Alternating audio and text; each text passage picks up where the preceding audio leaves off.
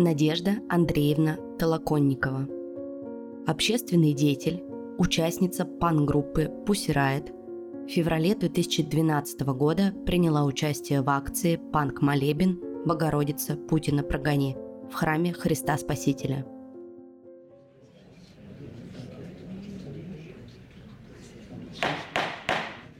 Тишина в зале суда.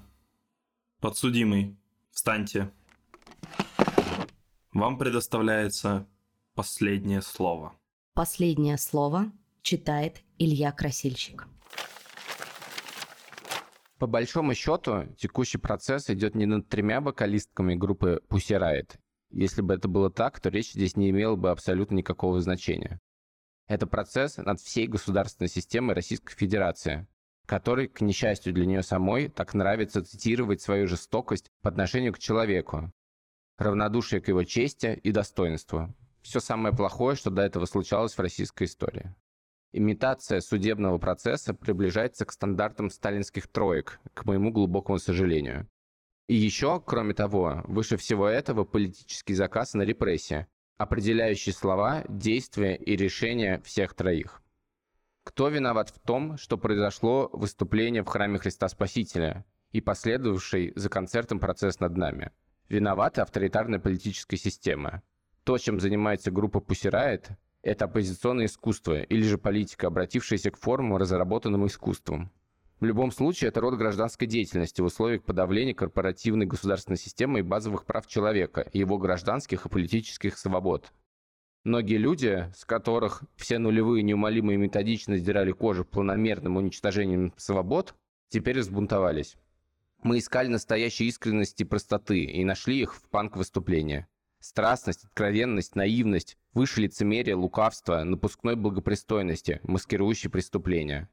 Первые лица государства стоят в храме с правильными лицами, но лукавя грешат куда больше нашего. Мы делаем наши политические панк-концерты, потому что в российской госсистеме царит такая закостенелость, закрытость и кастовость, а проводимая политика подчинена лишь узким корпоративным интересам. Настолько, что нам от одного российского воздуха больно. Нас категорически не устраивает, заставляет действовать и жить политически использование принудительных и силовых методов для регулирования социальных процессов. Ситуация, когда важнейшие политические институты, дисциплинарные структуры государства, силовые органы, армия, полиция, спецслужбы и соответствующие им средства обеспечения политической стабильности, тюрьмы, превентивное задержание, механизмы жесткого контроля за поведением граждан. Нас не устраивает также вынужденная гражданская пассивность большей части населения, а также полное доминирование структуры исполнительной власти над законодательной и судебной. Кроме того, нас искренне раздражает основанная на страхе и скандально низком уровне политическая культура. Этот уровень сознательно поддерживаем госсистемой и ее пособниками. Посмотреть хотя бы, что говорит патриарх Кирилл, что православные не ходят на митинги. Нас раздражает скандальная слабость горизонтальных связей внутри общества. Нам не нравится манипулирование госсистемой общественным мнением, с легкостью осуществляемое благодаря жесткому контролю над подавляющим большинством СМИ со стороны госструктур. И, к примеру, беспрецедентно наглая и основанная на перевирании фактов и слов кампания против Пусирает, развернутая практически во всех российских СМИ, кроме редких в данной политической системе независимых.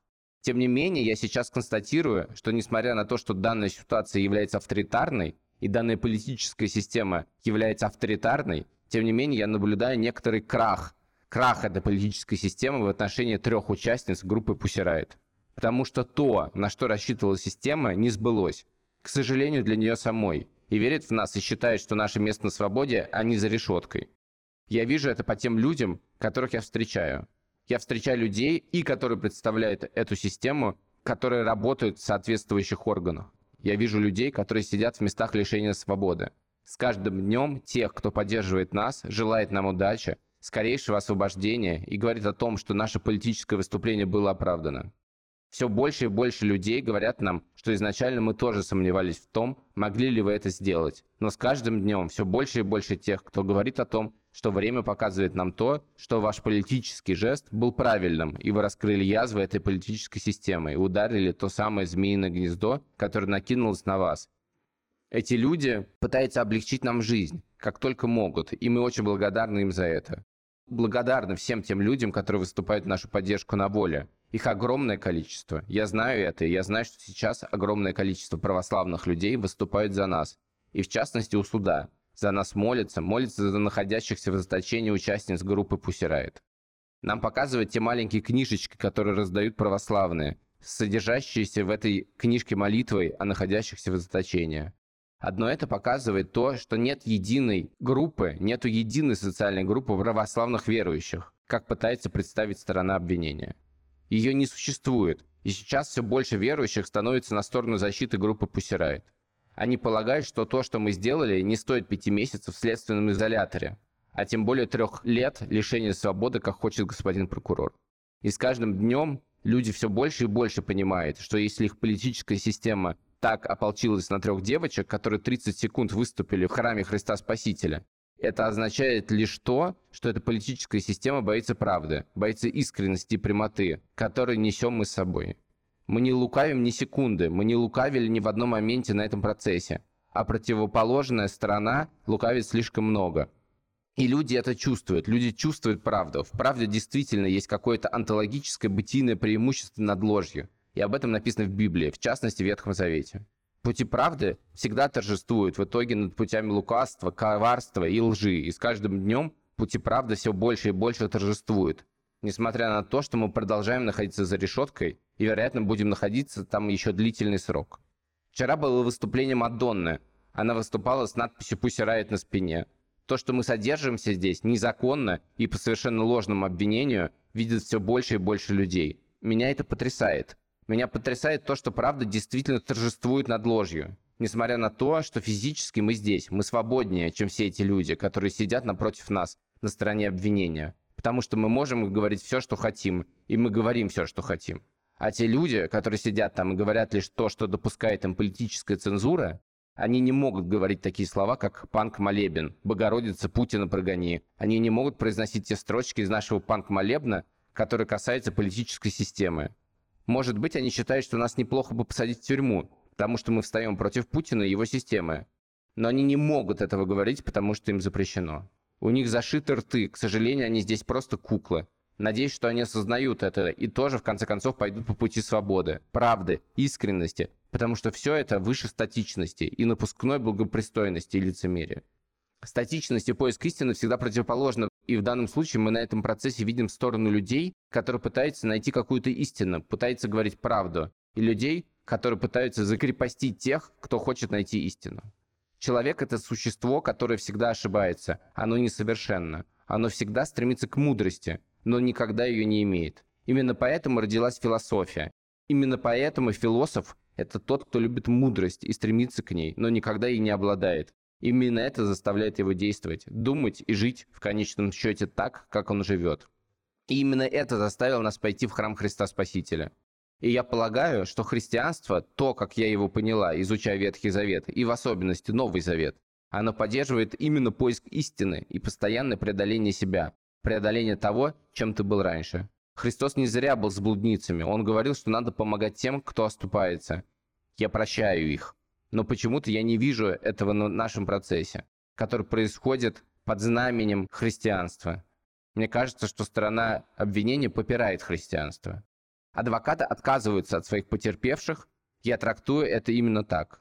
Два дня назад адвокатом Таратухиным здесь была озвучена речь о том, что все должны понимать, что адвокат не солидаризируется ни в коем случае с теми людьми, которых он представляет.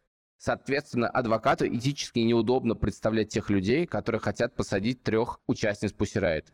Почему они хотят посадить, я не знаю. Может быть, они имеют на это права, но я лишь указываю на то, что адвокату, видимо, стало стыдно. Эти крики направлены в его адрес. Позор, палачи. Они затронули его всячески, и оказывая на то, что правда и добро, они торжествуют всегда над ложью и злом. А также, мне кажется, что какие-то высшие силы направляют речи наших противоположной стороны адвокатов, когда они раз за разом ошибаются, оговариваются, они говорят про нас потерпевшие. Это говорят практически все адвокаты, в том числе адвокат Павлова, которая настроена очень негативно. Тем не менее, какие-то высшие силы заставляют ее говорить потерпевшие про нас. Не про тех, кого она защищает, а про нас. Мы не стали вешать ярлыки. Мне кажется, здесь нет победителей, проигравших, потерпевших, подсудимых. Просто нам нужно найти, наконец, контакты и установить диалог и совместный поиск истины, правды, совместно стремиться к мудрости. совместно быть философами, а не просто стигматизировать и вешать на людей ярлыки. Это самое последнее, что может сделать человек. И Христос осуждал это. Сейчас над нами в судебном процессе происходит надругательство. Кто бы мог предположить, что человек и контролируемые им государственные системы вновь способны творить абсолютно немотивированное зло? Кто бы мог предположить, что история, в частности еще недавнего ее страшного сталинского террора, совершенно не учит. Хочется рыдать, глядя на то, как приемы средневековой инквизиции воцаряются над правоохранительными и судебными органами Российской Федерации, которая наша страна. Но с момента ареста мы не можем больше рыдать. Мы разучились плакать. Мы отчаянно кричали на наших пан-концертах, как могли, как умели, о беззаконии начальства, властей, но вот украли у нас голос. Весь процесс нас отказываются слышать. Именно слышать. Слышать — это значит воспринимать, думать при этом, стремиться к мудрости, быть философами. Мне кажется, каждый человек в глубине души должен к этому стремиться. Не только тот человек, который прошел какой-то философский факультет. Это ничто. Само по себе формальное образование – это ничто. И адвокат Павлова постоянно пытается упрекнуть нас в недостатке образования. Для нас, кажется, самое главное – это стремление. Стремление знать и понимать. Это то, что человек может получить сам, вне стен учебного заведения. И регалии, научная степень, они в данном случае ничего не значат. Человек может обладать огромным количеством знаний, но не быть при этом человеком. Пифагор говорил о том, что многознание уму не научает. Мы здесь, к сожалению, вынуждены это констатировать. Лишь декорации и элементы живой природы, тело, доставленные в зал суда. Если наши ходатайства после многодневных просьб, уговоров, борьбы все-таки рассматриваются, то они непременно бывают отклонены. Зато суд, к несчастью, к сожалению для нас, для этой страны, слушает прокурора, который раз за разом безнаказанно искажает все наши слова и заявления, пытаясь нивелировать. Нарушение базового принципа состязательности сторон не скрывается и носит показательный характер. 30 июля, в первый день судебного процесса, мы представили свою реакцию на обвинительное заключение. Написанные нами тексты защищал защитник Волкова, потому что подсудимый суд категорически тогда отказывался давать слово.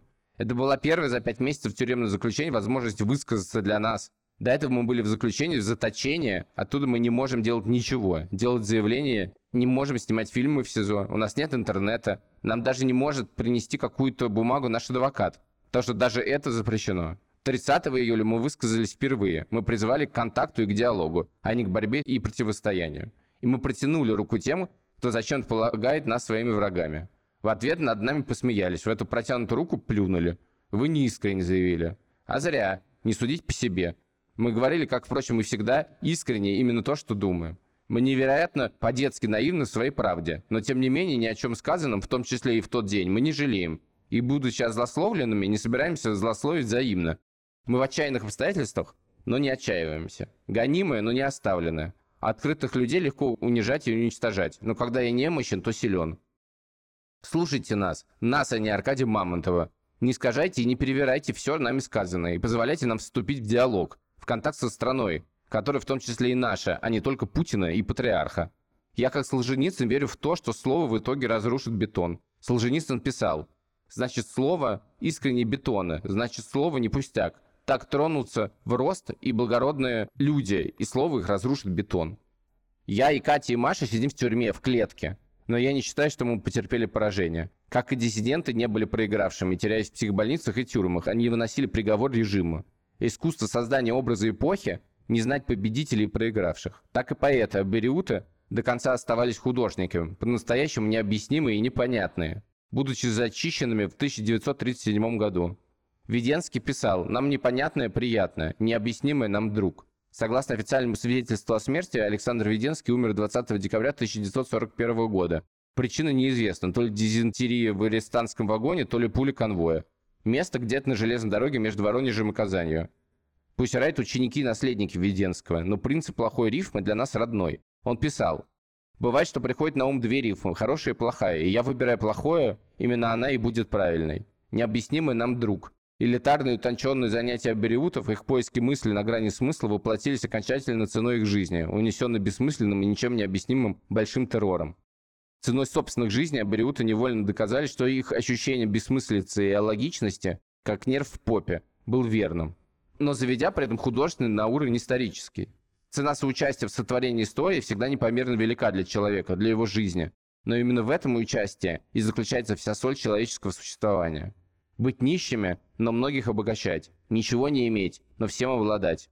Диссидентов-бариотов считают умершими, но они живы. Их наказывают, но они не умирают. А помните ли вы, за что был приговорен к смертной казни молодой Достоевский? Вся вина его заключалась в том, что он увлекся теориями социализма и на собрании дружеского кружка вольнодумцев, собиравшихся по пятницам в квартире Петрашевского, читал сочинение Фурье и Жорж Санд. А на одной из последних пятниц прочел письмо Белинского Гоголю, наполненное по определению суда «Внимание!» дерзкими выражениями против православной церкви и верховной власти. После всех приготовлений к смертной казни, после десяти ужасных и безмерно страшных минут ожидания смерти, как характеризовал сам Достоевский, было объявлено о перемене приговора на 4 года каторжных работ с последующим отбыванием воинской службы в армии. Сократ был обвинен в возвращении молодежи своими философскими беседами и в непризнании афинских богов. Сократ обладал связью с внутренним божественным голосом, он не был ни в коем случае богоборцем, о чем он неоднократно говорил. Но для кого это имело значение, коль скоро Сократ раздражал влиятельных людей города своим критическим, диалектическим и свободным от предрассудков мышлением? Сократ был приговорен к смертной казни и, отказавшись бежать, хотя ему и предлагали, хладнокровно выпил кубок с ядом цикуты и умер. Не забыли ли вы, при каких обстоятельствах завершил свой земной путь последователь апостола Стефан? Когда научили они некоторых сказать, мы слышали, как он говорил хульные слова на Моисея и на Бога, и возбудили народ, и старейшин, и книжников, и напав, схватили его и повели в Синедрион, и представили ложных свидетелей, которые говорили, этот человек не перестает говорить хульные слова на святое место сие и на закон. Он был признан виновным и казнен побиванием камнями. Также смею надеяться, что все хорошо помнят, что иудеи говорили Христу. Не за доброе дело хотим побить тебя камнями, а за богохульство. И, наконец, стоило бы держать в уме такую характеристику Христа. Он одержим бесом и безумством. Я полагаю, если бы начальство, цари, президенты, премьеры, народ и судья знали и понимали, что значит «милости хочу, а не жертвы», то не осудили бы невиновных. Наше же начальство пока спешит лишь с осуждением, но никак не с милостью. Кстати, спасибо Дмитрию Анатольевичу Медведеву за очередной замечательный афоризм. Если свой президентский срок он обозначил лозунгом «свобода лучше, чем не свобода», то благодаря этому слову Медведеву у третьего путинского срока есть хорошие шансы пройти под знаком нового афоризма. Тюрьма лучше, чем побивание камнями. Прошу внимательно вдуматься в следующую мысль. Она выражена Монтенье в 16 веке в опытах. Он писал, «Надо слишком высоко ставить свои предположения, чтобы за них предавать сожжению живых людей. А стоит ли живых людей осуждать, сажать в тюрьму, всего лишь из-за предположений, ни на чем физически не основанных со стороны обвинения, поскольку мы реально не питали и не питаем религиозной ненависти и вражды. Нашим обвинителям ничего не остается, как прибегать к помощи лжесвидетелей.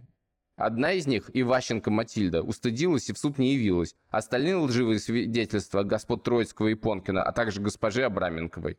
И нет больше никаких доказательств наличия ненависти и вражды, кроме так называемой экспертизы, который суд, если он честен и справедлив, должен признать доказательством недопустимым.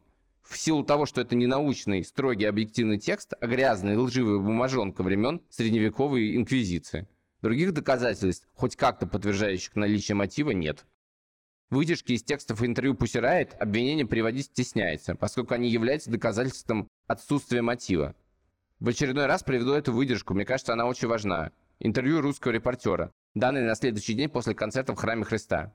Мы уважительно относимся к религии и к православию в частности. И мы, поэтому нас возмущает, что великую светлую христианскую философию так грязно используют. Нас несет от того, что самое прекрасное сейчас ставит раком. Нас несет до сих пор от этого. И нам реально больно на все это смотреть. Отсутствие каких-либо проявлений с нашей стороны ненависти и вражды показывают все допрошенные свидетели защиты, давшие показания по нашей личности, Кроме того, помимо всех прочих характеристик, прошу учесть результаты психолога психиатрической экспертизы, проведенной со мной по заказу следствия в СИЗО. Эксперты показали следующее. Ценности, которых я придерживаюсь в жизни, это справедливость, взаимное уважение, гуманность, равенство и свобода. Это говорил эксперт, это был человек, который меня не знает. И, вероятно, следователь Ранченко очень бы хотел, чтобы эксперт написал что-то другое. Но, по всей видимости, людей, которые любят и ценят правду, все-таки больше и Библия в этом права. И напоследок мне хотелось бы процитировать песню Pussy Riot, потому что, как ни странно, все их песни оказались пророческими, в том числе и наше пророчество, что глава КГБ и главный святой ведут протестующих в СИЗО под конвоем. Это касательно нас. А то, что я хочу процитировать сейчас, это следующие строчки. Откройте все двери, снимите погоны, почувствуйте с нами запах свободы. Все.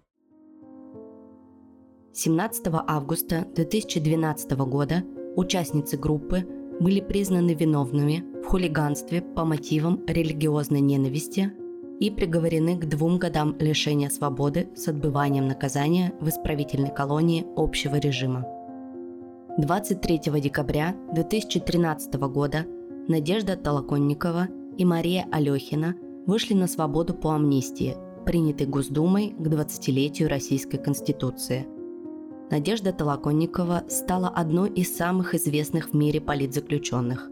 После освобождения Толоконникова вместе с Марией Алехиной основала организацию по защите прав заключенных «Зона права» и сетевое издание «Медиазона».